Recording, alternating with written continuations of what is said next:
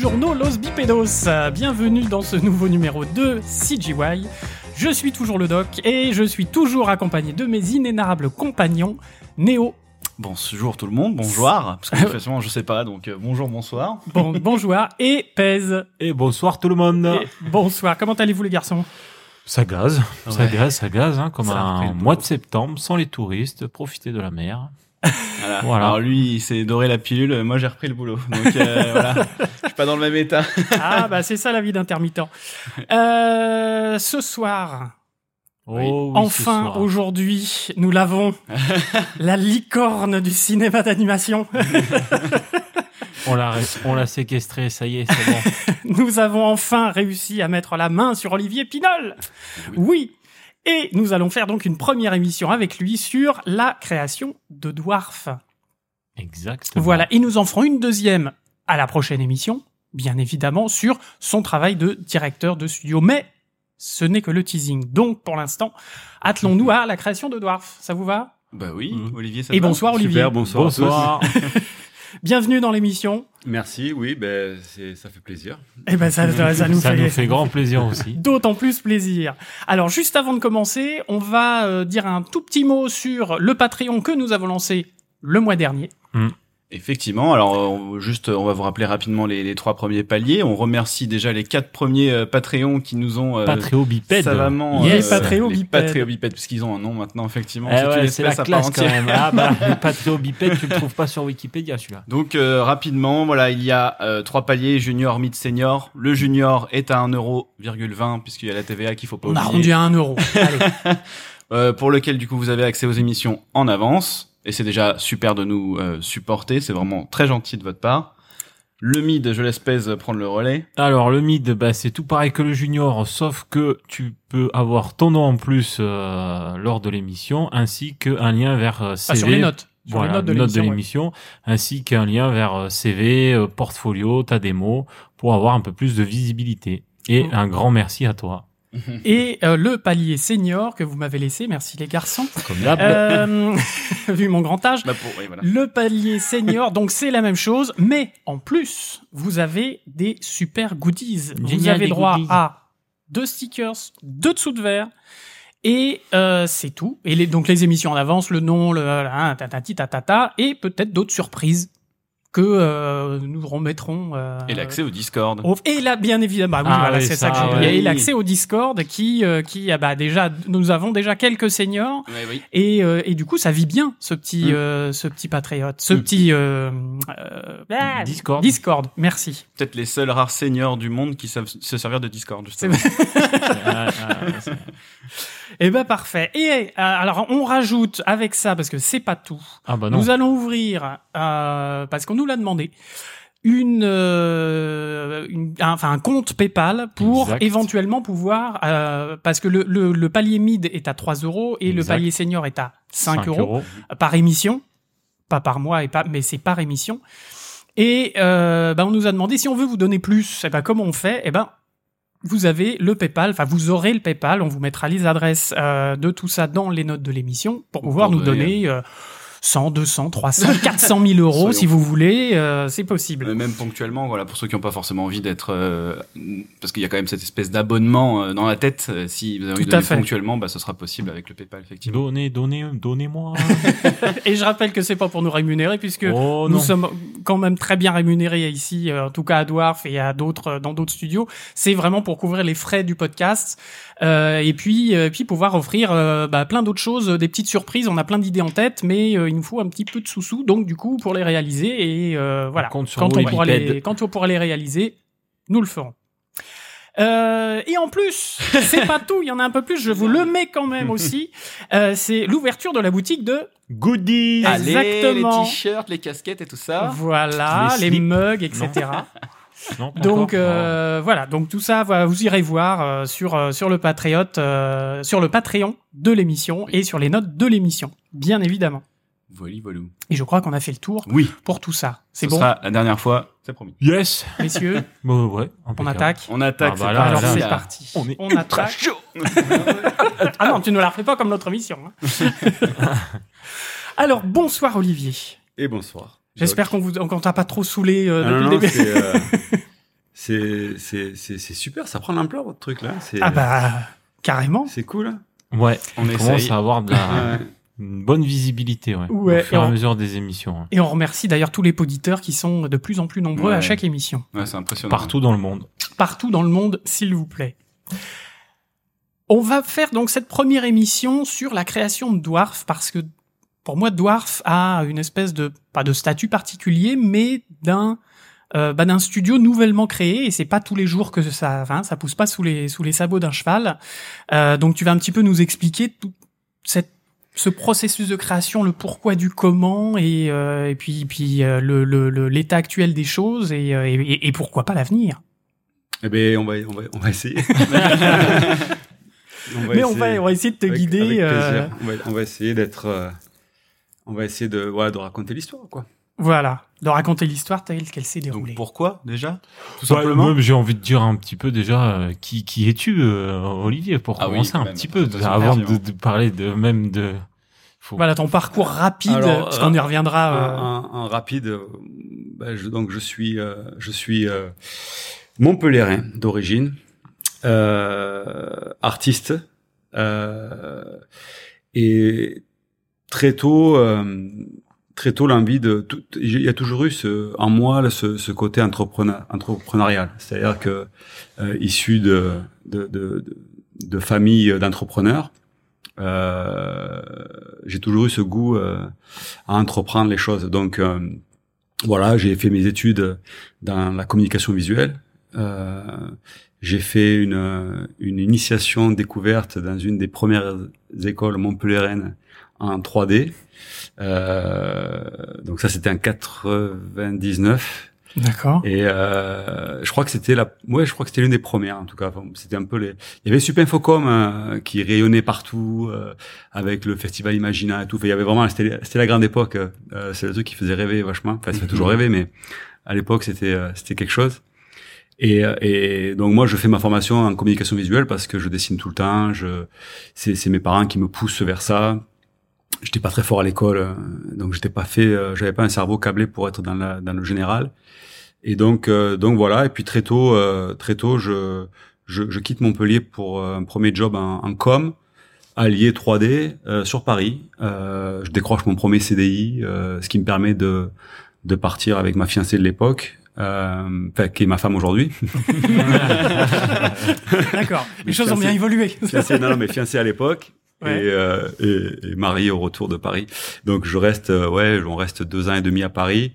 Euh, donc superbe expérience, première expérience euh, donc en pub et puis très rapidement euh, concours de circonstances, je, je, je, je, rentre mais vraiment par hasard dans le cinéma euh, où j'a- j'apprends à la lumière et c'est euh, et c'est là que je découvre vraiment le une passion qui va devenir euh, ma spécialité qui va me permettre de m'ouvrir les portes euh, des grands studios et voilà donc euh, Cinéma. euh, donc, cinéma d'animation. Lighting, euh, lighting live ou euh, enfin, non non non animation Ah oui, animation. direct. D'accord. direct à l'animation C'est ta question. Euh, Néo, Oui, c'était ma question, tout à fait. Ah, je t'ai grillé. Donc c'est ça a été ça a été ça a été voilà c'est c'est c'est c'est une bon, on en parlera peut-être après mais voilà c'est que- c'est qu'une histoire de rencontres et, et, et d'opportunités qui font que voilà tu découvres quelque chose tu découvres quelqu'un et euh, et puis voilà donc euh, je suis me suis- je me suis spécialisé en en, en- en lumière euh, j'ai regretté pendant un moment de pas être devenu animateur je, je- il y avait ce goût et, et puis finalement euh, finalement j'ai j'ai voilà je, je me suis je me suis plongé dedans et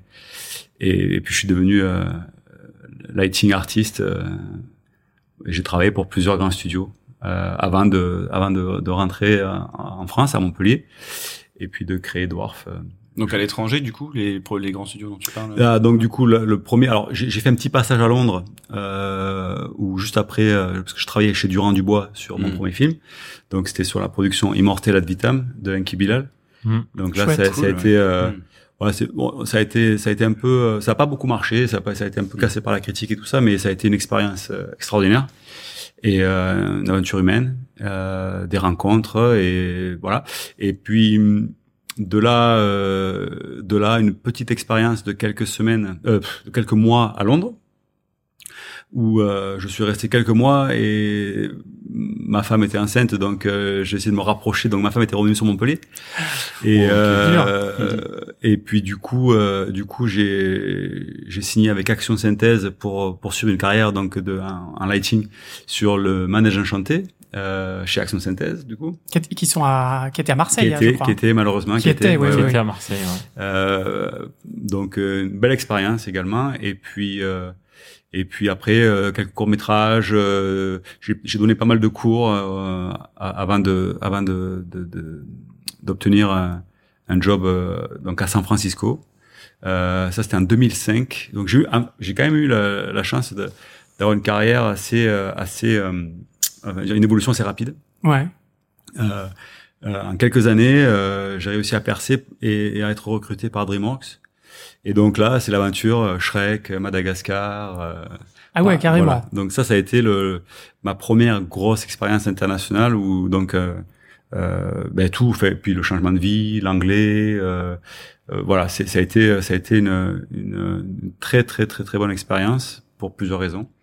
Et, et le, de là, je toujours dans la tête euh, l'ambition de, de, de créer euh, un studio, mais c'était pas forcément au début, c'était pas un studio. Ce que je voulais créer, c'était une académie, donc de la formation.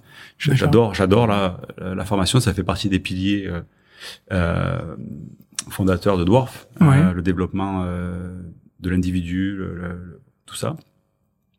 Mais avant de rentrer en France et de créer mon studio, je sentais qu'il me manquait quelque chose et je voulais une, une formation un peu complémentaire pour pouvoir être sûr de sûr de moi, quoi, sûr de sûr de mes compétences et tout ça. Donc euh, et là, je j'ai un copain qui me dit mais euh, il y, a, il y a un truc de fou euh, en Nouvelle-Zélande. euh, c'est un projet, euh, nom de code Avatar. euh, et euh, Mm. postule. T'as des images Non, on voit rien. C'est super secret et tout. euh, Ça a l'air d'être des schtroumpfs. euh, c'est ça.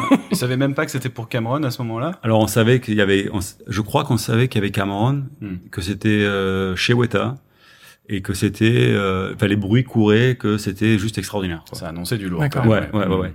Donc moi, là on est en 2007, je postule et je rentre en vacances euh, pour pour les fêtes de fin d'année euh, avec la famille. euh, et là, euh, l'envie de, j'avais postulé, mais voilà, je me suis dit bon, ça marche, ça marche, ça marche pas, je fais autre chose. J'avais envie de d'autres d'autres expériences complémentaires. Et donc du coup, c'est à ce moment-là que que un soir de, de réveillon, je reçois je reçois un, un, un email en disant ben il y a un entretien qui est calibré là avec Weta. Euh, euh, tu vas parler avec telle et telle personne euh, est-ce que tu es dispo euh, je dis bah la semaine prochaine parfait. Entre la dinde et la bûche, quoi. voilà. Et, et, et, et du coup donc euh, on- la semaine d'après je, je donc je retourne à San Francisco euh, pour reprendre le, le job. Mais euh, du coup je je passe mon entretien. Et là je suis pris je suis pris ça, ça a été ultra rapide donc je on décide de, de, de quitter San Francisco pour euh, pour s'offrir euh, une, une je, je pense c'est la meilleure expérience de, de toute ma carrière euh, parce que c'est une expérience de vie extraordinaire Mm. euh, La Nouvelle-Zélande. couplée- ouais, ouais, Ouais. la Nouvelle-Zélande c'est juste ouf quoi Mm. c'est c'est j'en rêve encore D'accord. non mais sérieux dix ans après on fait encore des rêves de la Nouvelle-Zélande Ouais, ouais, non, mais c'est. c'est Ok. ça m'a marqué profondément à vie euh, voilà donc ça a été ça. et puis après le retour en France parce que l'envie de voilà de la famille l'éloignement enfin, c'est c'est assez compliqué quand même d'être loin Combien de temps sur Avatar? Deux ans. Deux Ben ans non, pas qu'Avatar. J'ai fait une belle, une belle année sur Avatar en lighting et j'ai fait deux trois petits projets parce que j'ai aussi eu la chance de travailler euh, avec Peter Jackson sur euh, sur euh, The Lovely Bones, qui est un Ah, oui, thriller euh, horreur. Voilà, donc j'ai j'ai j'ai j'ai bossé sur ce petit projet parce que je voulais à tout prix bosser avec lui. Et donc du coup, je le voyais Après tous les James matins. Cameron, Voilà, ça. maintenant ou jamais en même temps. Oui, Ouais, ouais, c'est ouais, ça. Donc, euh, donc non, ça c'était juste avant de, de passer sur Avatar. J'ai j'ai fait quelques mois avec lui. Euh, voilà, puis le, le retour en France. euh, et du coup, euh, là, quand je suis rentré en France, euh, j'avais sécurisé un peu des, des, des, des opportunités à Londres, euh, Paris. J'avais quand, on a fait euh, Shrek et après, euh, surtout à l'époque, il y a dix ans, j'avais fait une belle carrière aux États-Unis, puis euh, Avatar. J'avais aucun problème à trouver du job quoi. Mhm. C'était vraiment, euh, c'était pas. Oui, t'avais, t'avais quand même un beau CV, une bon, belle carte de visite. ouais, ouais, ouais, c'était plutôt le problème de dire non mais les gars euh, c'est bon imaginez pas je fais juste on, et c'est- on négocie quoi je, je suis pas en train de les gens c'était marrant parce que quand tu sors de Weta tout le monde pense que t'es ultra cher quoi en fait Ah, c'est la réputation des, de Weta donc oui c'est sûr que mais non non non Bah, du coup je sécurise tout ça et quand j'arrive à Montpellier euh, là je prends une claque intersidérale c'est-à-dire que là même Montpellier me faisait stresser quoi j'étais euh, Mm. plus habitué Euh, D'accord. ça a été un vrai choc, un vrai choc, un de chez choc. hein. Ça a été, je je pouvais pas donc j'appelle euh, à l'époque c'était avec Dineg, j'appelle Dineg et je leur dis bon mais finalement je peux pas venir. Mais pourquoi? Je peux je, je peux je peux pas. C'est c'est comment vous expliquer Je je je sens que je, je vais craquer si je viens à Londres quoi. Il me faut euh, au moins six mois là pour euh, accuser le coup. Et déjà que Montpellier chez moi avec mes amis, mes familles, ça, déjà là je stresse parce que je j'étais plus habitué Ouais. les klaxons, euh, l'agressivité ambiante. Pas, pas que les gens sont agressifs, mais l'esprit, le, le- le- Ah, on est vraiment, euh, voilà, moi en Nouvelle-Zélande, je n'entendais pas de coups de klaxon, quoi. Ça- D'accord. Ça, ça n'arrivait pas. Oui, au niveau de la vie, de l'ambiance, euh, de, de la, de la Donc, coolitude euh, des, des ah oui, Néo-Zélandais. c'est ça, c'est le mot, hein, la coolitude. C'est, c'est, c'est, voilà, ça te remet le monde en perspective, quoi. Et là, tu, tu, tu relativises sur beaucoup de choses. Voilà, et puis donc je rentre et puis je décide de, finalement de rester pour tenter euh, une aventure et de créer euh, le studio que j'aurais aimé avoir en débutant ma carrière. Ok. D'accord, donc ça part d'un stress en fait. Ouais, c'est marrant. Ça- non, c'est c'est juste que c'était le, le bon moment. Je me suis dit c'est maintenant ou jamais. De toute façon, à tenter le truc. Oui, ça, le, ça, ça a aidé quand même. hein. Euh, Mais voilà, donc du coup, ça, je me suis dit de toute façon, euh, on tente et puis on verra bien quoi. Oui, parce que en fait, finalement, du coup, euh, ça t'a mis un peu un stop dans dans dans les possibilités euh, de boulot, parce que plus du tout envie de retourner dans des grosses villes. Et du coup, tu t'es peut-être dit aussi à ce moment, bon bah alors qu'est-ce que je fais? Et puis bah voilà, c'est effectivement c'est le moment. Quoi. C'est ça, c'est ça. Mais juste avant, quand même, je m'étais dit euh, parce que le rêve ultime, c'était euh, Toy Story euh, Hmm. et donc euh, donc Pixar quoi. Hmm. Et je voulais pas avoir de regrets. euh, Je me dis, il y a quand même un truc là. euh, donc je euh, de- donc je récupère un peu, puis je me dis, on se pose avec ma famille et puis on se dit bon, euh, on- deux options. Ou on reste là et on tente une aventure en créant un studio, ou on retourne en Californie parce que c'est après le, le positionnement, c'est c'est c'est plus accessible. C'est-à-dire que les gens, euh, les amis peuvent venir nous voir plus facilement. C'est juste, juste entre guillemets, un vol direct Paris-San Francisco ou Paris-Los Angeles. Mhm. Euh, c'est Ah oui. plus accessible pour la famille. Quand t'as fait la Nouvelle-Zélande, c'est sûr que C'était trop dur. c'est plus simple. Ouais, C'est trop dur. C'est isolé. Ah ouais. ouais, c'est C'est ça. c'est chaud. C'est hein. C'est vraiment l'autre bout du globe par rapport à la deux France. vols, ouais, deux vols de pas mal d'heures et tout. C'est ça. euh, Ouais, ouais, c'est euh, au minimum, euh, quand on a la chance, c'est 24 heures, quoi. Ouais, c'est ça. Et donc, je postule à Pixar. Et j'ai un entretien. Et, et là, après, ça a été quand même le, le, le- le- un des, ouais, je pense, le plus bel entretien de ma carrière. Euh, une journée complète. Euh, D'abord, ils, ils me font une interview au téléphone. Et puis après, ils me- ils m'invitent euh, à San Francisco. Et ils m'invitent pour une semaine. Euh, donc euh, voilà, tout logé, tout euh, Ah, chauffeur et tout. C'était top. C'était top. Et, euh, et je passe une journée euh, dans le studio. Et là je passe euh, je sais pas 12 superviseurs à l'entretien et voilà. Et puis c'était marrant parce que alors t'as du Avatar nous montrer Ah oui, parce qu'il n'était pas sorti du coup. Eh oui. Non, encore, venez ouais. si si si si si c'était sorti parce que c'était moi c'était en, en avril 2010 cet entretien et Avatar était sorti en décembre 2009 Neuf. Ouais. D'accord. donc oui, mais il n'y avait pas grand monde qui avait euh, une démo à l'époque parce que voilà, les gens étaient ou Mhm. encore en Nouvelle-Zélande ou quoi, et moi j'étais un, j'étais un des premiers à sortir du territoire néo-zélandais avec une démo Avatar. Ça, c'est marrant, hein, ça te suit. euh. donc euh, donc voilà, je, je Pixar, enfin, c'est génial et puis bon, me font ils me font une proposition et, euh, et donc du coup, je, je je je crois que ça a été la décision la plus dure de ma carrière de dire bah finalement non, Ah là là, ouais. mais mais avec le sentiment de l'aboutissement, Euh, de le sens où voilà, c'est j'y suis arrivé, le rêve ultime, c'est Pixar. Là, c'est juste parce que j'ai une priorité familiale, personnelle, mais voilà, donc euh, je dis non avec beaucoup de de regrets. Euh, mais avec le sentiment du travail accompli Et que c'était possible et que. et Voilà. que c'était Ouais. possible et voilà donc euh, donc voilà donc c'est et puis après là ça m'a ça m'a boosté à mort de me dire voilà là tu dire non à Pixar t'as intérêt que ça marche ton truc là Donc Voilà. là, tu reviens à Montpellier et tu, tu, qui, qui tu cherches, comment tu dis, mais par où tu commences en fait, simplement. là on- là j'ai j'ai un, un copain, enfin un dwarf qui est, qui est toujours là, hein, qui est, qui est, euh, qui, est- qui s'appelle Cédric Paillet, qui est euh, mon, mon, mon actionnaire, mon associé historique, et qui est mon alter ego euh, technique. Donc euh, c'est avec lui que que je m'associe euh, pour euh, vraiment mettre en place le concept euh, sur Dwarf sur la partie technique parce que moi j'avais pas j'ai pas les compétences à l'époque euh, et je l'ai toujours pas d'ailleurs qu'il a en termes de en termes de R&D et tout ça Artiste, quoi.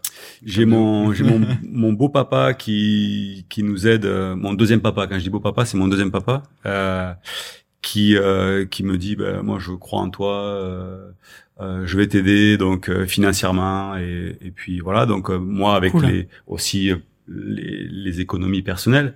Ça c'est euh, ça c'est quand on se dit ben plutôt que d'acheter une maison on met tout voilà on, on crée une boîte. Donc là il faut il faut je pense qu'il faut il faut quand même un petit euh, un petit peu d'inconscience euh, pour se dire folie, mais ouais. et de folie. Voilà. Ouais. et c'est ça en fait. C'est ça. Et donc du coup euh, on est trois et euh, et puis euh, j'avais donné des cours dans, dans une école à Montpellier. Et puis euh, un soir là pendant qu'on était en train de faire les tous les de la paperasse et tout ça ça, ça sonne à ma porte. Et, euh, et là je vois euh, trois jeunes qui sont là et qui me disent Olivier euh, là on, on, on, on, te suit quoi. On est là. On, on veut on veut tenter l'aventure avec toi. Et ces gens là c'est euh, Belly euh, Ouais, ok. connu du euh, podcast, Max, euh, euh, c'est deux, deux, deux autres, euh, c'est deux autres qui qui sont pas, je vais pas les nommer parce qu'ils sont pas restés, puis je voudrais pas les, mais euh, deux autres jeunes qui étaient là au début, qui sont restés quelques mois.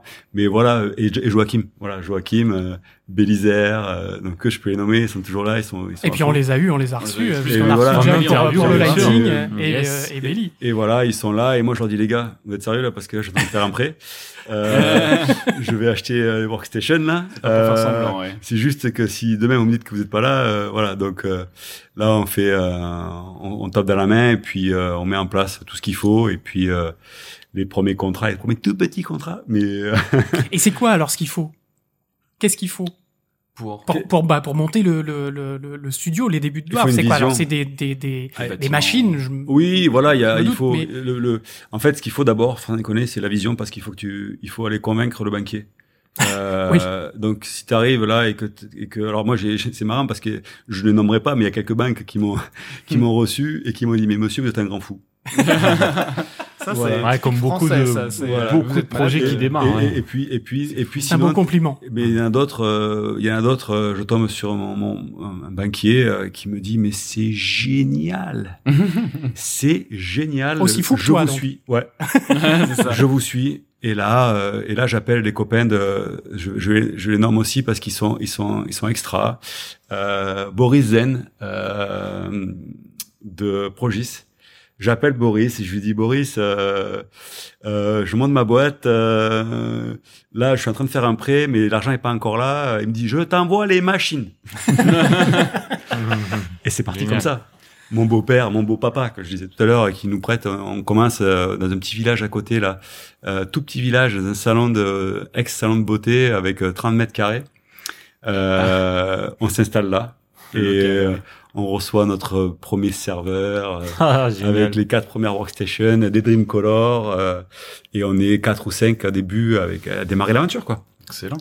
D'accord. Et, c'était, j'en profite pour placer la question tant qu'on était juste sur le financement. C'est euh, là, tu peux vraiment pas faire appel euh, au CNC à cette étape-là ou à tous ces, ces aides financières de région, etc. Tu, tu as vraiment que les à banques. l'époque, ça existait peut-être pas. Hein. Il y a en fait, euh, pff, c'est compliqué. Enfin, j'ai- j'ai j'ai eu, euh, il doit y avoir, Hmm. Il doit y avoir, mais quand tu rentres dans les cursus incubateur, euh, start-up, euh, Ouais. euh, BP, euh, moi je savais pas ce que c'était, un quoi business plan. Ah oui. Donc euh, moi tout ça, euh, franchement, c'est de l'instinct quoi. Donc euh, j'ai, j'ai, quand j'ai créé Dwarf, on n'a pas fait de business plan. Mm. Donc euh, du coup, ça a été vraiment, euh, qu'est-ce que vous voulez faire? Eh ben on va faire l'animation qui défonce tout. oui, voilà. mais concrètement, monsieur, Voilà. bah, voilà. Non, donc il y a des aides si tu veux. euh, Il y, a, il y a des aides, c'est sûr. Ouais. Euh, maintenant, il faut que tu rentres un peu dans un cadre euh, de start-up euh, avec. euh, nous, voilà, moi je suis pas doctorant, j'ai pas de, j'avais pas les diplômes de voilà je- qui, qui donnent de la crédibilité sur un dossier ou ce genre de choses. Mm. Donc, euh, donc voilà. Après, il y a des aides régionales. Aujourd'hui, c'est vrai que je sais que les différentes régions vont amener sous telle ou telle forme euh, de subvention, mais c'est pas tellement du cash, hein, c'est plutôt de l'aide à, la- relocalisation si tu veux t'installer sur tel ou tel territoire, euh, voilà des, des, avantages qui te permettent d'être euh, comment dire prioritaire sur tel ou tel type de de foncier pour construire ou pour louer, voilà. Donc ça va être de la mise en réseau, ça va être de de l'aide pour aujourd'hui nous on est sollicité pour mutualiser des services de relocation pour des expats ou, ou même ne serait-ce que des gens qui viennent d'autres villes pour aider les conjoints à se loger, enfin à trouver du travail ou euh, pour accompagner les enfants pour les écoles, euh, voilà. Donc euh, c'est ce genre de choses que les régions proposent, dont notamment la Occitanie aussi euh, euh, très vraiment euh, est en train de beaucoup investir sur tout ça. Donc euh, Ok. donc voilà. Donc après euh, Alors donc, vous vous retrouvez à quoi? 5, 6, ouais, au début on est euh, 3 4 5 ouais, 5. 5 Donc 5 gus dans un garage, comme disait comme dirait Ouais. Jean. salon de coiffure. Dans un salon. De beauté. De beauté. Un de beauté. de beauté ouais. Ils ont pas fait que de la 3D au départ. Et ça. Mais il y avait le mot un beauté déjà pédicure. dedans. Et, et comment alors, euh, je suppose que tu crées la société, enfin Mhm. Une SAS, une SARL, enfin euh, voilà un, Ouais. un statut quoi juridique, euh, administratif. Et après, comment tu vas te démarcher? Comment tu vas Comment ça se passe pour aller chercher du, du, du taf quand t'es 5, euh, Bah, t'as des workstations et puis que tu dis je veux faire de l'animation? En, Enfin- en- en plus de ça, euh, enfin, il y a aussi le, le choix de l'implantation à Montpellier, qui est en plus, enfin, on a compris que c'était pour des raisons aussi familiales, etc., mais qui est assez risqué quand on sait que le plus fait. gros du, du, Tout à fait. du- de la Alors ça production va se fait à ça Paris. va ça va au-delà de du choix euh, par rapport à une contrainte familiale. C'est vraiment un vrai choix stratégique. D'accord. Ah, Stratégique par rapport à quoi? À l'époque, il y a un monsieur qui s'appelle Georges Frêche Hmm, Et- Maire de Montpellier pendant Euh, euh, voilà, et, et qui, et qui, moi, qui m'inspire dans le sens où on sent qu'il veut faire quelque chose de cette région, Mhm. qu'il veut faire quelque chose de cette ville. Moi, j'adore cette ville, euh, et ce monsieur me laisse penser que Montpellier va aller loin. Euh, donc, euh, donc moi, déjà, je choisis par rapport. bah, Alors, je fais pas de la politique, alors attention, pas du tout. Mais voilà, on écoute quand même les les dirigeants de la, de la ville. On regarde en tout cas si ça correspond un peu à notre vision ou ce genre de choses L'ambition, l'ambition, euh, voilà. Donc euh, donc euh, ça et puis surtout que après avoir vécu en Nouvelle-Zélande et puis surtout en Californie, euh, j'ai regardé un peu partout euh, en France. Euh, après je regarde plus particulièrement le sud et c'est vrai que Montpellier, il y a quelque chose, il y a un microcosme ici. Euh, tout particulier où il y a cette culture internationale déjà par les étudiants. Euh, puis il y a une histoire avec, euh, c'est la première ville où il y a la, la- la première université de médecine. Yes. Euh, Il y, a, il y, a, il y, a, il y a quelque chose, il y a un vrai patrimoine. Alors je dis pas que les autres villes n'ont pas de patrimoine, mais donc là il y a un vrai, il y a un vrai gros patrimoine et puis surtout euh, de l'ambition au niveau euh, des incubateurs, la technologie, la, la- la- recherche, des belles facs entre euh, Toulouse et, et Montpellier. Bon à l'époque c'était pas encore euh, une seule et même région, mais Mhm. il y avait il y avait vraiment euh, déjà de la belle dynamique. Euh, moi, j'ai vu parce que quand je suis rentré, j'ai été sollicité un peu partout et j'ai fait euh, envoyé spécial et ça m'a permis de, de m'ouvrir plein de portes et d'être sollicité pour aller donner des faire des, des talks, des speeches dans les dans, dans les facs. Euh, j'ai fait des amphis, euh, j'ai partagé, euh, j'ai parlé de mon parcours et du coup j'ai ressenti vraiment quelque chose de, de fort et avec une envie. Euh, donc du coup je me suis dit bon ben cocorico je je vais essayer de contribuer du mieux que je peux à ma ville. Voilà. Et puis il y avait- il y avait déjà Ubisoft, euh, qui Alors, était déjà, merci, euh, qui voilà. était déjà Donc- implanté et, donc, euh, et voilà. international. Il y avait, il y avait, il y avait Ubisoft qui sont, qui qui bon, qui ont vachement contribué au rayonnement international. Et je me suis dit voilà, euh, ça va aider. J'avais toujours dans ma tête, euh, du, un coin de ma tête, me dire peut-être une collaboration avec Ubisoft aussi, ça pourrait aider. Euh, pour l'avenir, je savais que voilà, donc on, on, on avait, euh, moi j'avais l'ambition en tout cas de leur proposer. euh, des, des choses liées à l'animation. Euh, voilà, j'ai toujours été un gamer. euh, j'adore le, j'adore le jeu vidéo. Euh, j'ai jamais travaillé dans le jeu vidéo, mais euh, mais euh, voilà, j'ai, j'ai, pas mal réfléchi à des, à des passerelles et à des, à des ponts. euh, et d'ailleurs, on y arrive aujourd'hui. Mais bon. Donc, euh, donc je sais plus où j'en étais. Euh, du coup, Montpellier. Pourquoi Montpellier? Donc, Il y a aussi, il y a aussi, il y a aussi le fait que tu amènes, un- tu amènes quand même un, un lieu euh, propice à la créativité parce que 300 jours de soleil par an, je veux dire, il faut pas non plus euh, déconner. La vitamine D, s'il vous plaît. C'est, Ah oui. voilà, un, c'est un gros plus. La mer, on peut se baigner parce qu'à Los Angeles, tu, baignes pas, il fait froid, il y a des requins. Enfin, l'eau est froide et il y a des requins. C'est le, c'est, c'est l'Atlantique, enfin, c'est le Pacifique, tu Ouais. vois. Donc euh, bon, voilà. C'est pas la même euh, truc. Et on arrive à amener, il y a un petit côté californien ici qu'on, qu'on, voilà, qui aide quand on vend le, quand on fait le pitch d'un studio implanté dans le sud de la France euh, avec euh, avec tous ces avantages là. Euh, Il y a du palmier, euh, Et ben voilà. du sable. et, Et, voilà. et- et ça a marché. Ça a marché. Et euh, maintenant, c'est pas moi qui le dis, c'est c'est les partenaires et les clients. Bon, alors donc revenons à euh, ces, ces, ces cinq euh, ces cinq gus dans un dans un salon de, de beauté. Comment on décroche le premier contrat Après, là, pour le coup, il faut la Paris. Voilà. Donc là, tu prends l'abonnement euh, SNCF et tu passes ta vie à Paris. Entre Paris, alors déjà, bon, ce que tu fais, c'est que tu il faut avoir une vision de, voilà, au début, on s'est dit, euh, bon, d'entrée, c'est euh, technologie. Donc, on fait un partenariat euh, avec euh, The Bakery, qui est une société de, de, de- avec des, des copains, en fait, que j'avais rencontrés chez DreamWorks. Donc, encore une fois, c'était toute une, c'est une question de, de réseau, de rencontres et, C'est ça, et- et d'histoire. Ouais. c'est- Et du coup, je retrouve, euh, je retrouve Arnaud Lamorlette euh, euh, à Marseille et la techno qu'il avait développée euh, à l'époque, ça s'appelait Festery Light. Et là, c'est une techno de, de, de lumière en fait. Et moi, je me dis, euh, du, du, du logiciel. euh, ouais. Et c'était basé sur les, euh, voilà. que- je vais en parler un peu, mais déjà, donc lui, quand moi je vois cette techno, allez, il faut se remettre dans le contexte. Il y a dix ans, j'arrive de, de grandes expériences, de grandes boîtes et tout, avec des moyens, avec de la R&D, tout ça. Moi, j'arrive à Montpellier. Euh, et du coup, bon, ben, j'ai pas le choix que d'aller chercher des licences euh, du renderman ou, tu vois, Mhm. fait, du commercial, quoi. Ouais. Out of the shell. Tu dis ça. Et puis là, je- en discutant avec Arnaud, il me dit, mais moi, si tu veux, viens voir, euh, je te montre la techno qu'on a écrite. euh, C'est basé sur les mêmes concepts que ceux de PDI. Donc, euh, pour ceux qui connaissent pas, Pacific Data Image, c'est la filière qui a racheté euh, DreamWorks à l'époque euh, pour faire les films d'animation en 3D. Et donc, euh, la techno, je me suis, quand je, je vais chez Arnaud là-bas, je m'assois, je commence à éclairer un plan ou deux, et là, je me dis, c'est dingue. J'ai l'impression que je me retrouve chez DreamWorks, quoi. Et là, je me dis, mais il me faut cette techno à Dwarf, quoi. C'est la plus-value, c'est la différenciation, c'est là où je vais. Et là, quand on a réussi à faire un deal avec Arnaud, je me suis dit, je, je, je, je savais que j'allais être différent et, euh, et aller, que j'allais pouvoir apporter quelque chose d'unique dans la patine de Dwarf. Et ça collait vraiment dans la vision que j'avais de, de, de ce que c'est, de quelles sont les composantes qui font qu'un studio est un bon studio. Mhm. Et alors, c'est pas que la lumière, bien sûr, hein, c'est aussi l'animation. C'est aussi euh, voilà le- le- la R&D, l'investissement, euh, la formation, le développement continu.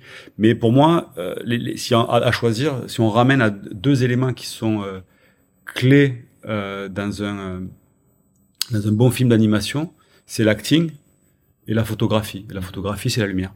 Voilà. Et c'est ça qui fait que et la caméra, bien sûr. hein. Quand je dis photographie, c'est lighting caméra. Bien sûr. Donc layout, lighting. Mais c'est c'est ça qui fait que voilà. Et après, bien sûr, je vais pas, je, je sens que les, gens- les, les copains, les copains, ils vont dire ouais, le modeling, ouais, le rigging. Non, non, les gars, ça c'est c'est- ça c'est la base. On est on est d'accord.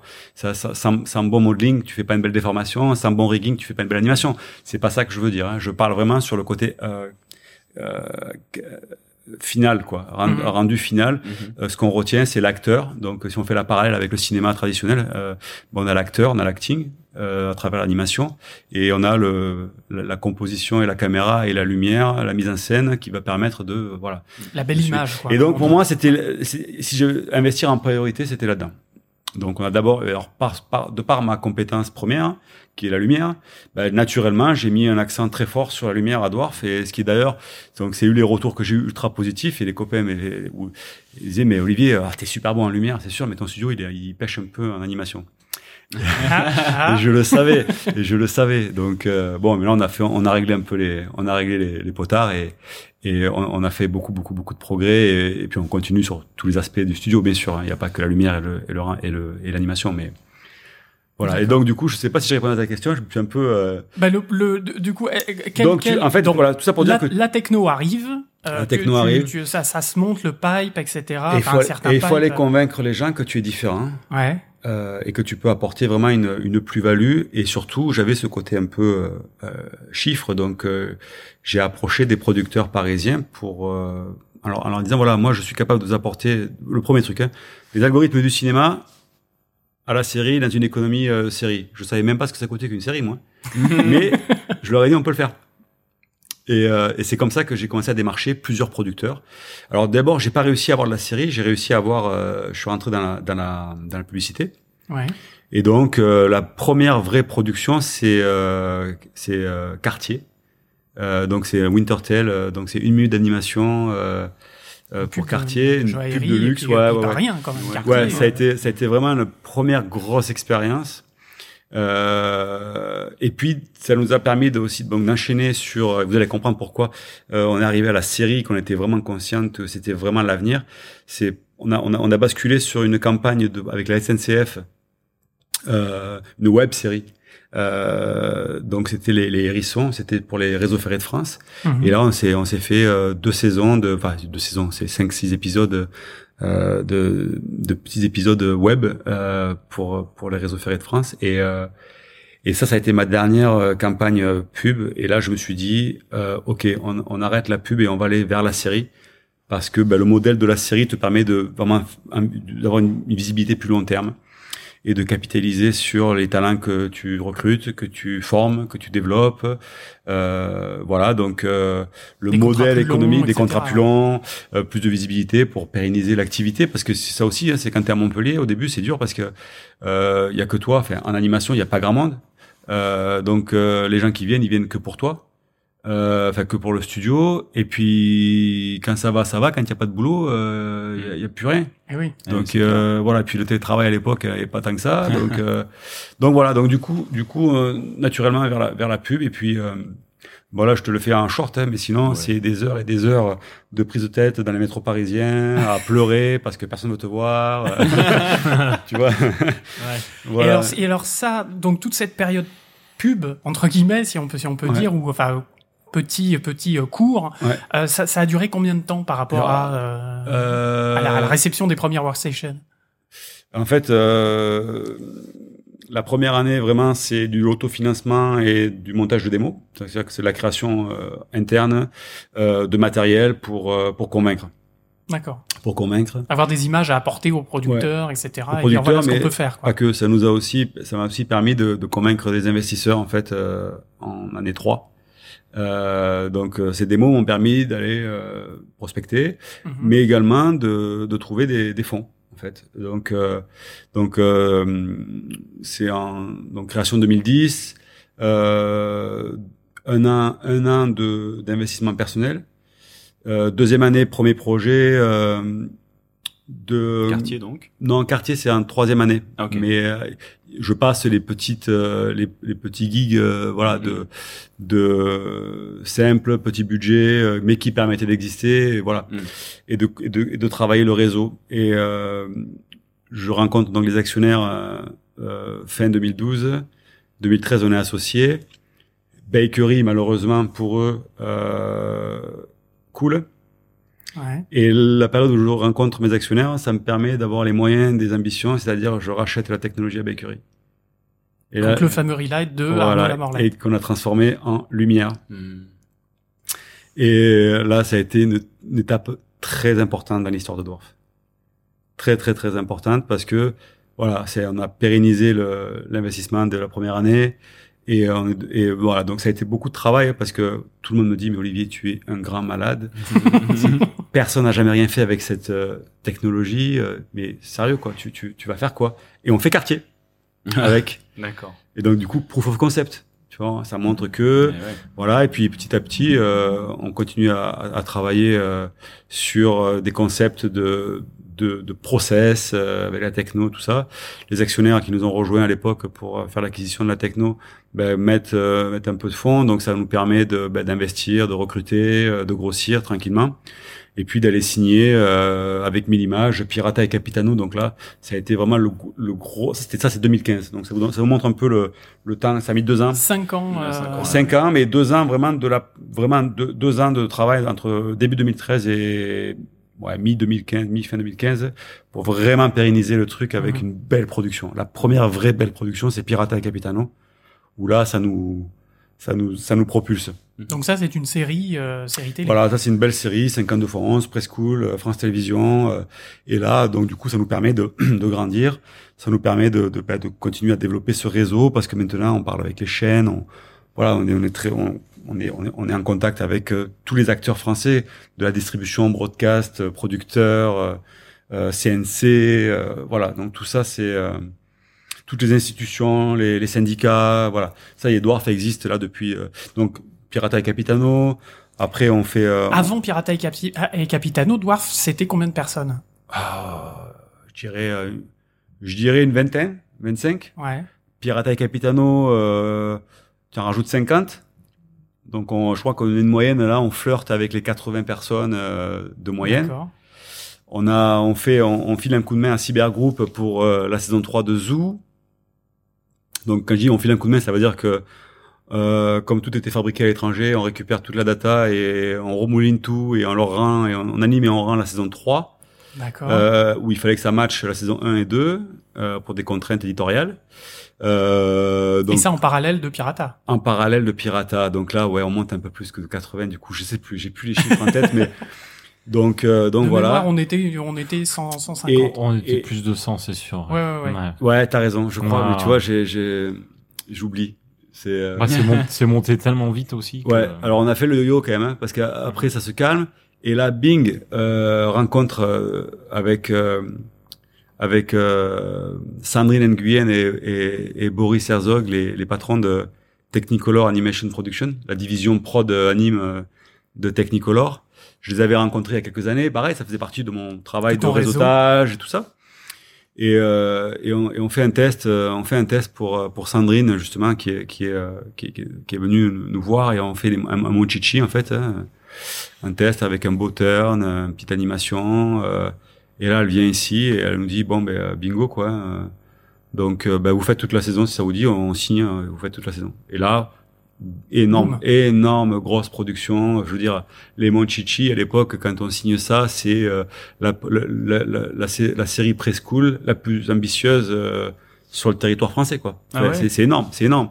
On se rend pas compte, c'était un, c'est euh, pourrais pas parler de budget là-dessus parce que c'est je suis pas producteur euh, délégué là-dessus donc Mhm. je vais pas m'avancer à dire à donner des, des chiffres mais euh, voilà c'était une belle production et qui se concrétise avec une deuxième saison euh, TF1 super content euh, là on, on- on- on- voilà tout est fait ici ça je tiens à le dire tout est fabriqué à Montpellier Dès la première saison. hein. ah ouais ouais ouais on sous-traite- 3D, en ouais, 3D on sous-traite rien c'est-à-dire que là où on gagne la confiance des producteurs et des distributeurs et qu'on les rassure c'est que on maîtrise toute la chaîne Et ça, c'était le, fabrique. cas- c'était le cas déjà dès la pub. ah oui, oui, Ouais. oui, oui, oui. C'est l'ambition, c'est j'ai- le côté, ça c'est mon côté cocorico, c'est le côté. Euh, euh, alors je vais pas dire la French touch parce que ça mérite les poils, mais c'est made, le, le, le made in France. Voilà, c'est ça Le qui me plaît. Le fait maison. ouais. Voilà, le côté artisanat de la chose. Mm. C'est c'est ça qui me fait kiffer moi. C'est dire voilà la techno, voilà. on- Bon, tout ça c'est c'est le côté euh, non, c'est j'ai- c'est hors de question d'aller sous-traiter euh, pour des raisons d'optimisation fiscale quoi. Voilà, je j'arrêterai là. Nous ne rentrons pas dans les dans Ouais, la non, mais c'est- comptabilité. C'est vrai que c'est vrai qu'en série, c'est c'est quelque chose qui est très très très très fréquent. On entend toujours que beaucoup de boîtes de séries vont aller en Inde, en Chine, etc. Donc Ouais. euh, c'est vrai faire que une grosse partie ou une autre. alors, euh, on sent que c'est c'est il faut une sacrée volonté pour dire non mais on, on reste on fait ça en France quoi et puis euh, avec les contraintes que ça pose Eh, ou pas. c'est euh, ça. quoi. Et puis je suis fier de dire que on paye nos impôts ici et que euh, Mm. et qu'on paye nos, nos, nos super charges patronales. Mm, mm. Voilà, c'est important. Google, de- si tu nous entends. Il y a pas que. hein. Ouais, s'il y avait que. à notre niveau, attention. hein. À, notre petit niveau, je suis fier de dire que voilà, Dwarf, euh, studio français, euh, 100%. Ah, c'est cool. Puis euh, du coup, euh, mon Chichi 2, ça a déclenché d'autres trucs après encore? Saison 2. Saison 2, oui, bien Voilà, sûr. la saison 2, et puis là on a on a un projet en discussion, enfin qui est alors euh, là c'est bon avec euh, Covid oblige euh, des contraintes euh, des chaînes, on attend le go, mais euh, a priori on va partir avec une, une nouvelle belle saison avec euh, Technicolor. Euh, euh, je peux pas le nommer non plus, mais en tout cas voilà on a on a, on a un nouveau projet avec eux en discussion, enfin très avancé hein, parce qu'on a fait un test et tout ça, ça y est c'est validé, tout est ok. Euh, on attend le go de, du, du, du diffuseur. Mais il y a une, une belle collaboration, en tout cas, avec euh, une- et une confiance. Voilà, c'est ça. Euh, c'est le, le mot. Je pense que maintenant, comme j'étais en, en dîner avec euh, d'affaires, je crois qu'on en parlera plus tard. On en parlera plus tard. J'étais en dîner d'affaires avec euh, Boris et Sandrine il y a quelques semaines pour justement faire le point euh, sur tout ça. Et, euh, et c'est là où euh, Boris me disait que on a on a appris à travailler ensemble la première saison et on a tout défouraillé en saison 2 quoi. C'est-à-dire que lui, autant lui que moi, on ne s'est pas mêlé de rien du tout sur la saison 2. C'est-à-dire qu'on n'a pas eu besoin d'intervenir pour régler tel ou tel problème. Tellement ça a été euh, fluide. Donc on a, ça c'est super important dans, dans la relation client euh, partenaire, c'est que voilà ils ont confiance et aujourd'hui ça roule quoi. Donc euh, on est écouté autant que eux le sont. Euh, oui, voilà. puis il y a une vraie, euh, enfin il y a une vraie évolution entre les deux saisons. Enfin pour avoir participé aux deux saisons de, de Monchichi, entre la première et la deuxième, même les, nous les artistes, la prod, etc. Il y a eu vraiment, il y a eu vraiment un, une, belle évolution du, du projet et, je pense que ça se ressent dans les images de, de la saison 2 quoi il y a, il y a, il y a pas photo quoi. tout le monde y a pris euh, un plaisir euh, un plaisir euh, immense à complètement à pérenniser justement euh, un projet comme Monchichi et et de pouvoir le faire justement comme tu disais, vraiment de bout en bout, enfin en tout cas Bien la sûr, partie ouais. la partie 3D, la partie image, de vraiment le faire et d'avoir une, une liberté. Et c'est vrai que euh, bah, pour avoir aussi été euh, été euh, sub sur la deuxième saison, il y avait une, une confiance et un vrai dialogue, un vrai échange et, euh, et une, une, voilà une réelle interaction de bienveillance, une confiance et de confiance une entre confiance, ouais, entre vraiment. Technicolor et, et, et, nous effectivement. C'est ça. Moi j'ai j'ai eu des retours de, de TF1 où euh, le, le, le, le, directeur de la, de la jeunesse m'a dit euh, qu'il avait jamais eu une expérience comme ça qu'il avait jamais vécu euh, quelque chose d'aussi fluide avec euh, avec ce genre de, de, de, production. Donc ça fait super plaisir quoi. Mm.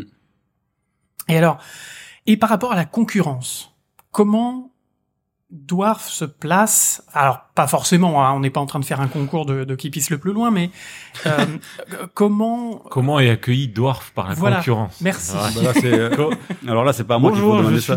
Bonjour, je suis Dwarf. Là, c'est plutôt à la concurrence qu'il faut demander ça. Euh, moi, je pense que, alors, en toute humilité, je pense que euh, là, où, la fierté que j'ai, c'est que Dorf a montré l'exemple que tout pouvait. Enfin, je reprends la, la phrase. Je t'en prie. Je pense qu'on a montré l'exemple sur le fait qu'on on pouvait se permettre de d'être en province et d'être et, et d'ouvrir la voie sur voilà. Euh, il faut pas juste être à Paris pour faire euh, de l'animation. En étant à Montpellier, on peut montrer aussi qu'on peut avoir une très bonne qualité de vie en plus et, euh, et, et, et, donc se lancer dans une ville au début qui n'est pas forcément, euh, on va dire, dans les meilleurs euh, choix euh, stratégiques pour se pour se lancer dans une telle aventure. Et puis voilà, donc la fierté, c'est de dire voilà que on a montré à la concurrence que on pouvait sortir de Paris et faire quelque chose. Parce que je pense. par Paris, il y a aussi euh, Angoulême. Euh, oui, y a, alors voilà, Angoulême, historique, animation, mais voilà. c'était un historique, c'était plutôt 2D. Euh, donc il y a, Angoulême, il y a un vrai, il y a un vrai, euh, il y a un vrai enjeu. Moi, je parlais vraiment sur le studio 3D animation. Euh, Parce que Toulouse ouais. aussi avec euh, TAT. TAT, ouais, TAT, ouais, c'est vrai. Donc euh, TAT, je sais pas, c'est quelle année TAT C'est? C'est quelle année TAT Ah, je sais pas quand est-ce qu'ils ont quand est-ce qu'ils ont commencé. Alors ça, ça c'est une bonne question. Bon, en tout cas, avec TAT et, et quelques studios, on, voilà, on fait partie des, des précurseurs sur euh, la décentralisation en fait. Ouais. Mmh. Voilà et, et, et, de se dire que on peut avoir aussi une, une qualité de vie. Moi, c'était vraiment le, c'était ce qui primait dans, dans, dans le choix, c'est offrir vraiment euh, qualité d'image et qualité de vie. Ouais. Qualité de vie, parce que la, la qualité de l'image va avec la qualité de la vie, parce que au mieux tu as une meilleure qualité de vie, et ben au plus c'est créatif. Et euh, je pense aussi que tu peux, tu peux aussi attirer euh, des projets qui, qui ont un peu moins de budget euh, plus facilement ici qu'à Paris. Parce qu'à Paris il faut il faut payer les gens un peu plus alors, parce qu'il y a toute la vie qui est là-bas et tout. Ah, et alors même les enfin je me demande d'ailleurs en fait ma question c'est juste ça c'est est-ce que les gens qui ont des projets se disent ah ouais mais si je la fais développer à Paris ça va me coûter une blinde euh, et ils se tournent du coup vers Montpellier. Ça c'est arrivé de voir des gens comme ça. alors alors c'est c'est une vraie c'est une vraie c'est une vraie bonne question par rapport à ça. C'est intéressant. Je peux en parler un peu. Euh, C'est-à-dire que moi au début, oui, j'étais obligé d'accepter des productions avec moindre budget. Mais ça, toutes les boîtes le font de toute voilà. façon. Que... Mais là, depuis quelque temps, euh, c'est fini. On est, je pense, euh, pas si je me trompe, mais je pense qu'on est ultra compétitif avec la concurrence, même parisienne, en termes de salaire. Et, euh, et ça, moi, je me fais un point d'honneur à, à, comment dire, à me battre auprès des producteurs pour dire voilà, si vous voulez travailler avec Dwarf, c'est pas parce que Dwarf est moins cher. C'est ouais. parce que vous voulez Dwarf sur vos projets. Point. Hmm. Donc, moi, je dois être en compétition avec la terre entière. Aujourd'hui, on n'aura plus la ville ou quoi. C'est du télétravail, c'est tout ça. Donc moi, non, non, je, je, même si c'est vrai que je pourrais euh, attirer des, des, productions ou baisser mes mes coûts en en baissant euh, les coûts de la masse salariale, ça ne m'intéresse absolument pas. Et le fait que ça ait bien marché, en plus, maintenant, tu peux euh, arriver avec des projets en disant, bah, vous avez vu, ça a très bien marché, donc il y a pas, il y a pas, euh, voilà. y Tout a- à fait. Et, et du coup, on- l'objectif avec ça, c'est aussi de se permettre de pouvoir attirer des, des grands talents euh, et puis des, des gens euh, plus matures, avec aussi des, des familles, parce que voilà.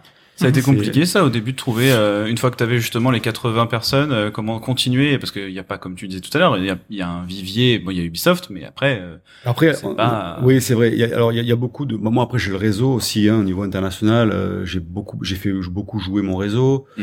Euh, et puis après, le réseau appelle le réseau, et puis ainsi de suite. Et les gens Ouais. viennent, et puis ça continue. c'est- des bouche oreilles, quoi. mm, mm. Et puis, et puis là, récemment, avec les, les différentes productions, euh, avec euh, le- la, la production de Glenkin, euh, enfin Tra- Trash Truck, euh, Glenkin Production, euh, là, je crois qu'on a mis la barre très haute en fait. Je, je pense, et là, c'est là, c'est ma deuxième plus grande fierté, c'est d'avoir euh, convaincu un monsieur comme Glenkin, euh, parce que je pense que c'est c'est ça qui fait qu'on attire aussi des gens. Euh, Bah, je premier, euh, hein, je, voilà, j'en sors et je suis venu ici en grande partie pour ça. voilà. J'avais besoin de euh, partir de Paris, mais c'est vrai que ça. voilà, ça a été un argument incroyable. C'est ça. Et aujourd'hui, euh, voilà, Glenkin euh, est l'un de nos ambassadeurs parce que c'est voilà, il, on a tout donné quoi. Moi, même moi, enfin moi personnellement, j'ai j'ai tout donné pour ce projet. Euh, voilà, donc je pense que le studio a, a, a grandi de cette belle expérience, donc et, et contribue euh, au fait que voilà, ça confirme les choix, ça confirme la stratégie, ça confirme ce positionnement. Qualité, qualité à tous les niveaux, qualité, euh, qualité. un- en, en, en, en niveau de, de salaire, qualité euh, sur les bureaux, qualité sur les chaises qu'on achète, euh, euh, voilà, qualité sur les fruits euh, qu'on met à disposition, les boissons, le café. Voilà, tout ça fait que on veut un environnement euh, qualitatif euh, basé sur ces grands modèles américains, même si on n'a pas, par contre, là encore les moyens. Hein.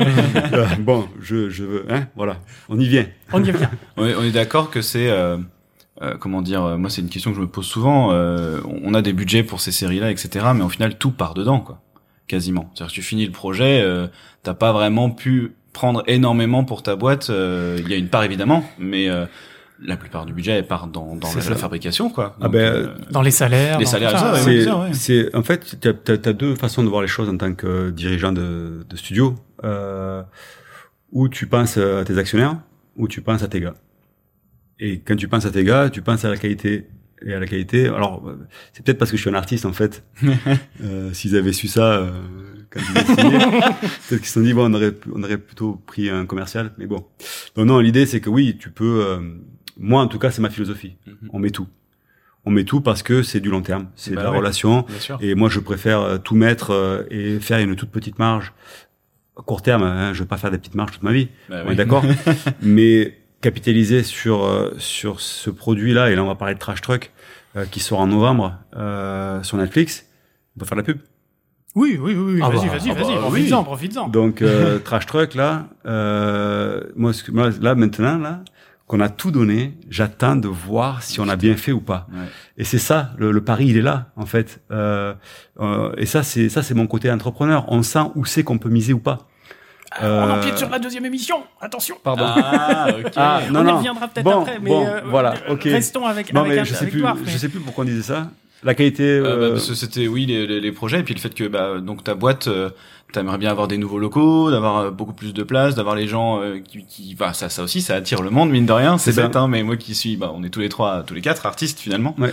donc tu sais très bien que euh, effectivement un cadre de vie aussi ça. dans le lieu de travail est important Tout donc à fait. euh, donc ça euh, au bout d'un moment il ouais, ça va être euh, Ouais, là on est en train vraiment de réfléchir à beaucoup de concepts. On va vachement évoluer. hein. Le Covid, euh, la situation, Ouais. le télétravail nous a fait vraiment réfléchir différemment. Tu peux nous en parler cinq minutes justement de comment comment est-ce que le, le studio a vécu euh, le, le Covid? Alors le studio, hein, pas pas toi en tant que dirigeant du studio, mais comment est-ce que ça s'est euh, euh, comment ça s'est est-ce que ça a eu un impact sur la voilà quel a été façon- l'impact de, Ouais, de- bah, du Covid L'idée, c'est que bah, on a été forcé de, de réagir, d'innover, d'être créatif. J'entends par là que bah, euh, plus personne ne peut bosser. On fait comment?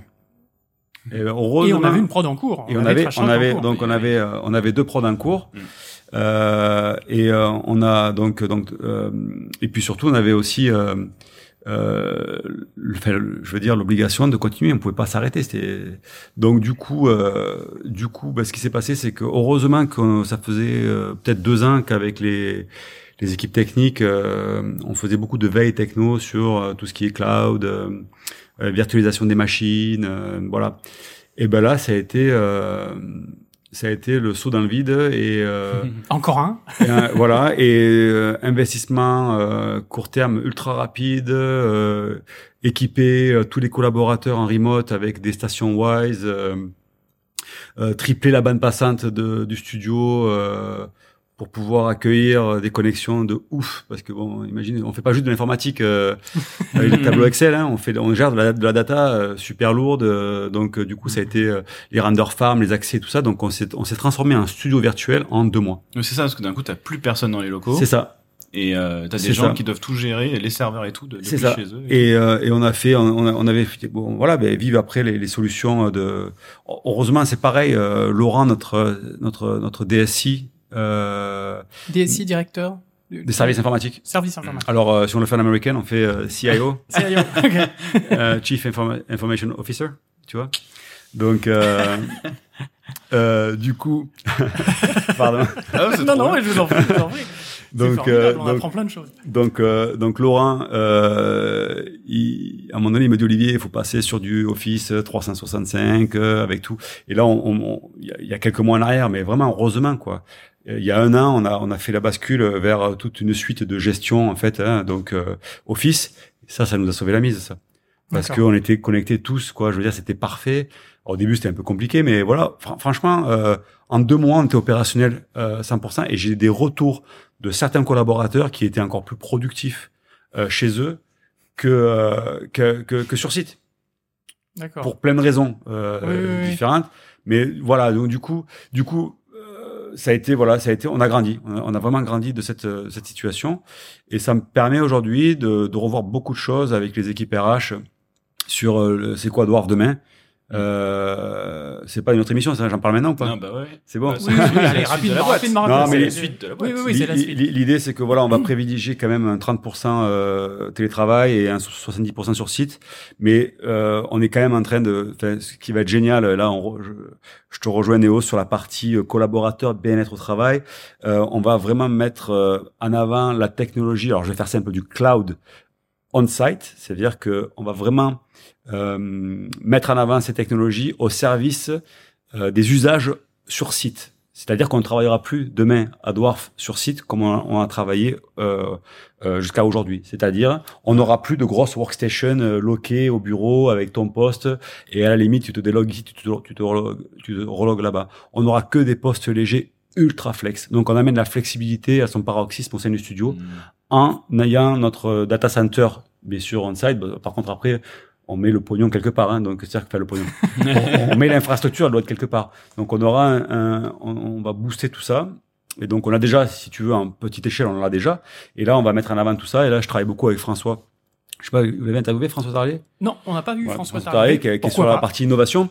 Et du coup, euh, avec lequel, là, je travaille beaucoup sur justement cette vision et, euh, et sur c'est quoi le pipeline de demain, en fait, dématérialisé. Et Voilà. Qu'est-ce que tout ça peut apporter Et euh, ouais. autant sur site, parce que je pense, je crois beaucoup, le télétravail c'est super, et bien sûr, c'est super important, mais je pense aussi que le, le côté appartenance, le côté, euh, euh, moi je, je sais qu'il y a des gens qui ont besoin d'aller au bureau. J'ai- C'est, c'est, euh, voilà, donc il il faut les deux. Il faut Mhm. les deux. Et puis Ouais, euh, la cohésion d'équipe, euh, les rencontres, euh, voilà, c'est c'est bien la visioconférence, mais à un moment donné, je pense que le côté euh, le côté humain, tactile, euh, d'être dans une même salle et de pouvoir euh, partager un café, euh, s'asseoir dans un, un endroit détente et continuer à bosser parce qu'on est connecté à, à tous les tout le matériel au studio et de faire des réunions comme ça. Enfin voilà. Donc tout ça c'est Ouais. super important. Donc euh, le studio de demain c'est ça. Donc euh, bon j'ai inventé rien, hein, c'est la Google et tout ce que vous voulez, mais en tout cas on est vraiment dans cette optique là. Est-ce que euh, tu disais 30-70, bon, globalement, est-ce que c'est quelque chose, euh, comment dire, euh, Covid ou pas Covid tu vois ce que je veux dire? Est-ce que si demain, par magie, on n'a plus aucun cas, etc., que c'est quand même un Ah oui, objectif oui. que tu gardes en Oui, tête? oui, Ouais. oui. C'est ça a rien à voir avec ça quoi. Non, non, non. Bah, Enfin, c'est ça, ça, ça a permis c'est ça, c'est ça qui m'a fait changer de d'idée sur le télétravail. Avant, il reste quand même- quoi Ben en fait, avant, je voulais le faire. Moi, j'étais beaucoup plus partisan du côté on-site et flexibilité sur site. Ouais. Donc avec euh, un campus, euh, voilà. Euh, là, le, le télétravail, c'est vraiment pour amener une composante euh, supplémentaire euh, de, de flexibilité aux collaborateurs. Mhm. Voilà, c'est c'est essentiellement pour le collaborateur, le collaborateur parce qu'il y a quand même un problème qui est la sécurité. Et ça, on n'a pas encore les moyens euh, d'être 100% euh, sécurisé sur euh, le- Au niveau des datas, Au niveau de- des du piratage, Ouais, ouais. etc. du ouais, piratage et surtout bah, parce qu'après voilà euh, le collaborateur il est chez lui euh, il y a quelqu'un qui rentre il prend des photos il l'envoie sur Facebook Mhm. ça on peut rien faire il y a aucune technologie qui nous protège de ça Mhm. donc suivant la Mhm. sensibilité du projet euh, du niveau euh, du niveau de responsabilité du collaborateur enfin voilà c'est c'est- ça reste un, un sujet quand même assez sensible Mhm. c'est pas c'est Mhm. c'est pas c'est pas anodin Oui, parce que pour nous, on se dit, oui, bah si, c'est pratique, on bosse à la maison, mais Oui. c'est vrai que Ah moi, non, par exemple, non. j'ai un vis-à-vis euh, terrible. Heureusement que j'avais des rideaux, parce que euh, je me disais, mais n'importe qui qui regarde de la fenêtre voit tout euh, trash truck euh, pendant que je suis en train d'animer, quoi. Ouais. C'était, euh, effectivement, c'était, c'était C'est ça. costaud. c'est pour ça que bon euh, il faut il faut être vigilant Ouais, bah ouais, c'est clair. Tu parlais de campus tout à l'heure. Euh, Est-ce que tu peux nous parler rapidement, parce que tu l'as évoqué en début d'émission, l'académie? Ah oui, Parce que t'en as, t'en as pas du tout parlé dans toute, Ah le- bah dans oui, toute du l'histoire de, de Dwarf. Ah, les technologies propriétaires, oui. et bah oui Un passe site- euh, un donc site formation, voilà. oui. En fait, en fait, moi, ce qui m'a, ce qui m'a poussé à, la- à mettre en place l'académie, c'est que quand je suis euh, arrivé donc aux États-Unis, pendant trois mois, j'étais payé et j'étais en formation Ouais. de tous les outils de, la- de, de DreamWorks. euh, et j'ai dit, mais j'ai j'ai trouvé ça mais extraordinaire d'être là où les mecs ils comprennent qu'en fait euh, il faut de la formation. C'était la première fois qu'une boîte me proposait de me former Mm. aux outils. Ouais, ouais. Donc euh, bon, j'ai j'ai j'ai pris ma claque, j'ai progressé un truc de fou. Je parle même pas de l'anglais parce que l'anglais bien sûr, ils te forment en anglais tout ce que tu veux, mais là ils te forment au process, euh, aux outils euh, et puis ils te demandent tu veux apprendre à faire quoi, tu veux ci, tu veux ça. Développement de l'individu. Et donc du coup euh, et il y avait que ça en France, moi il y a jamais personne qui m'a proposé de me former. hein. Bah ouais, Jamais. clair. ouais. Donc du coup, moi ça faisait partie des piliers euh, fondateurs du studio au même titre que que les euh, la R&D. Euh, donc vraiment le, le- la formation, voilà. donc C'est, alors là les- c'est un c'est un peu un stand-by la formation parce que pour des raisons euh, de contraintes, production, de temps et tout ça, ça voilà, on, on a mis un stand-by, mais euh, la formation fait partie euh, intrinsèque du des valeurs du studio.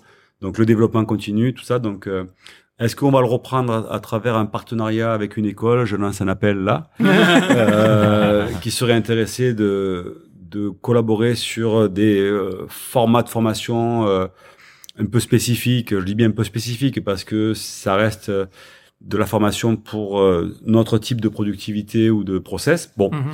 voilà, il y en a que ça peut intéresser. J'ai eu, j'ai essayé, j'ai essayé de discuter avec certains directeurs pédagogiques d'école. Pour l'instant, j'ai pas trouvé encore le bon. D'accord. On sait jamais.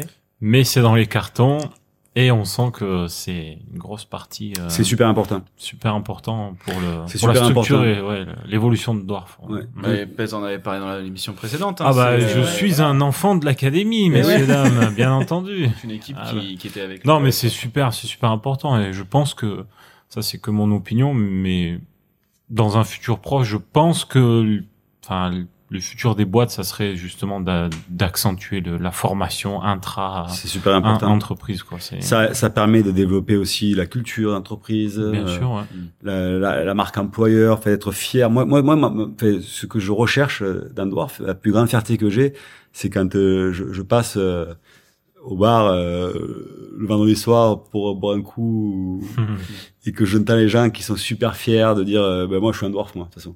Euh, ou alors, euh, ou alors ceux qui se prennent en photo euh, avec le, le t-shirt Dwarf un peu partout dans le monde. euh, Ah, et j'ai eu des retours de gens qui ont quitté Dwarf, mais quand ils discutent avec euh, de- de- leurs nouveaux collègues ou tout ça, et qui leur disent mais tu peux pas comprendre, t'es pas un Dwarf.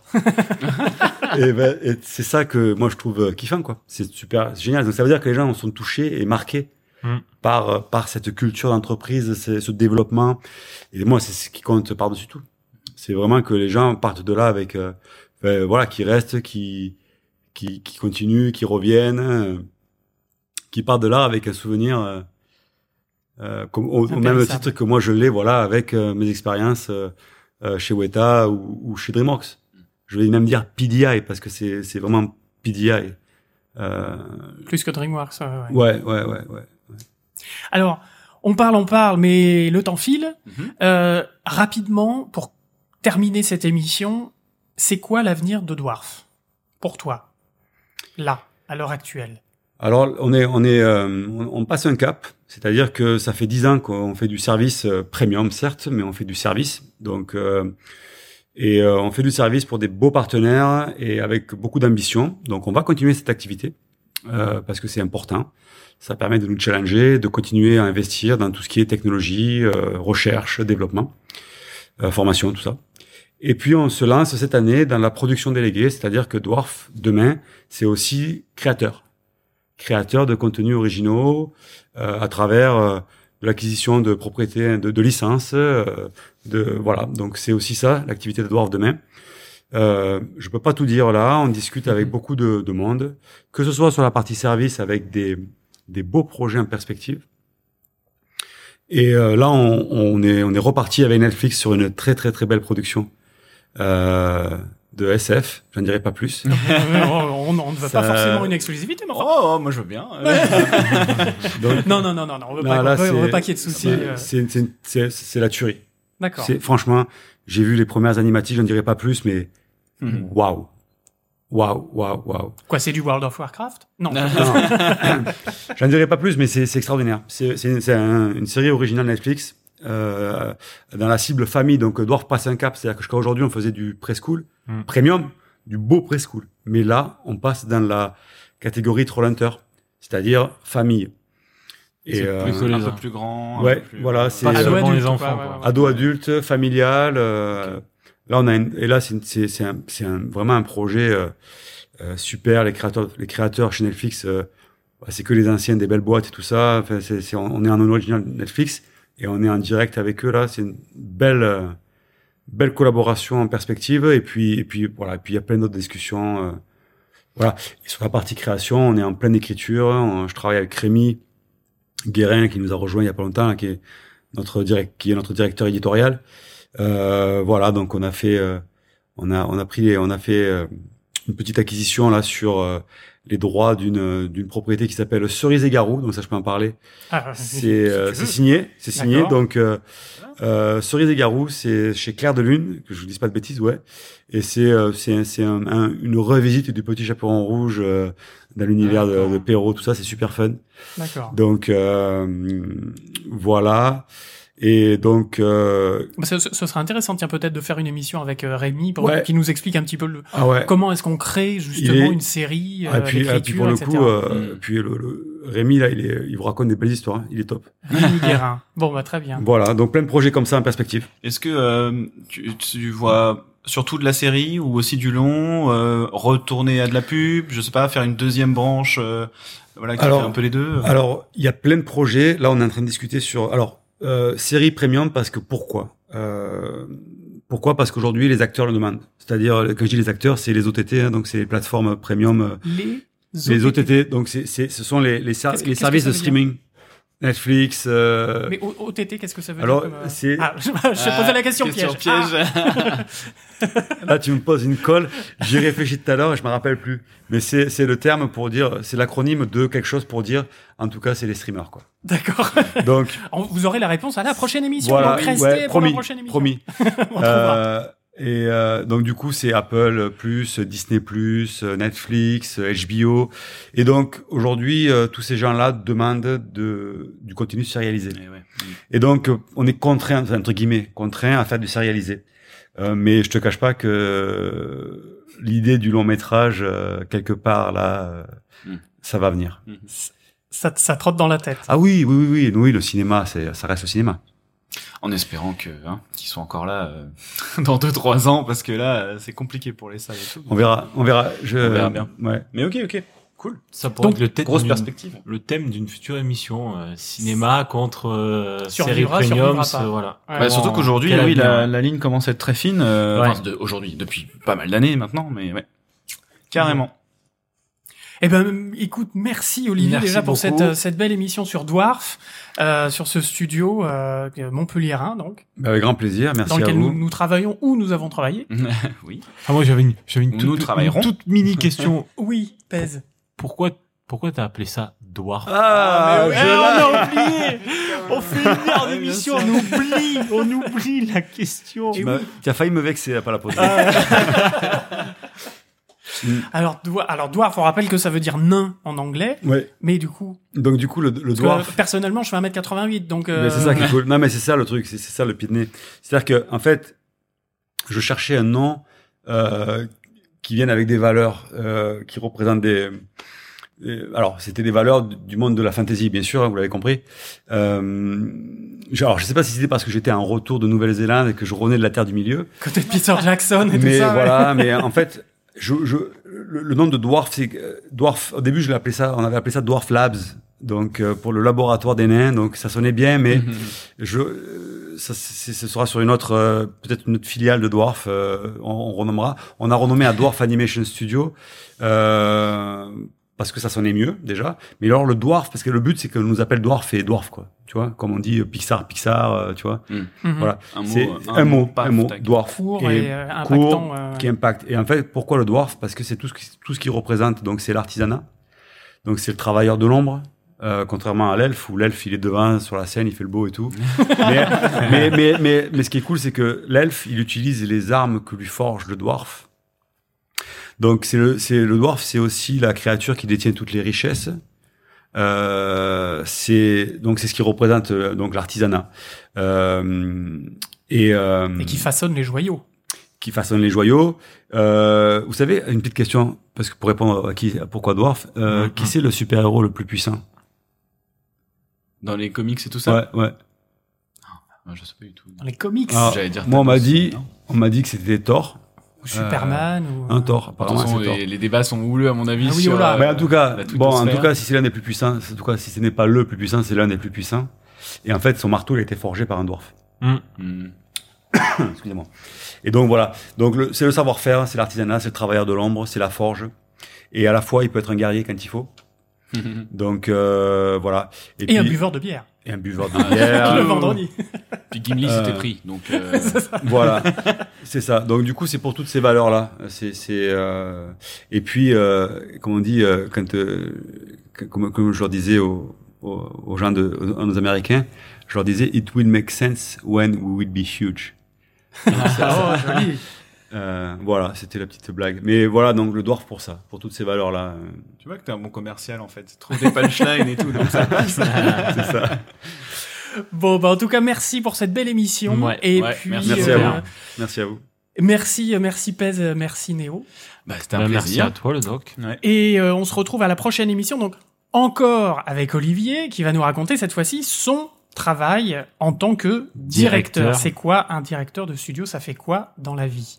Voilà, merci mes euh, chers bipèdes euh, de nous avoir suivis. N'oubliez pas un petit coup de Patreon. PayPal, Voilà, Spreadshirt, junior, mid, senior, de toute façon, euh, on vous en remerciera d'autant plus. Euh, et puis, et puis à la prochaine, les gars. Et puis, Eh on ouais. n'oublie pas les réseaux sociaux. Et les réseaux sociaux, machin. Bon, je fais plus le- le- l'article, hein, tout est dans les notes de l'émission, les 10 heures, les machins, les cgypodcast.gmail.com. .com, euh, voilà. voilà, tout ça. Un zut. Gros bisous à tous et à la prochaine. Ciao. Ciao, ciao, Bye bye.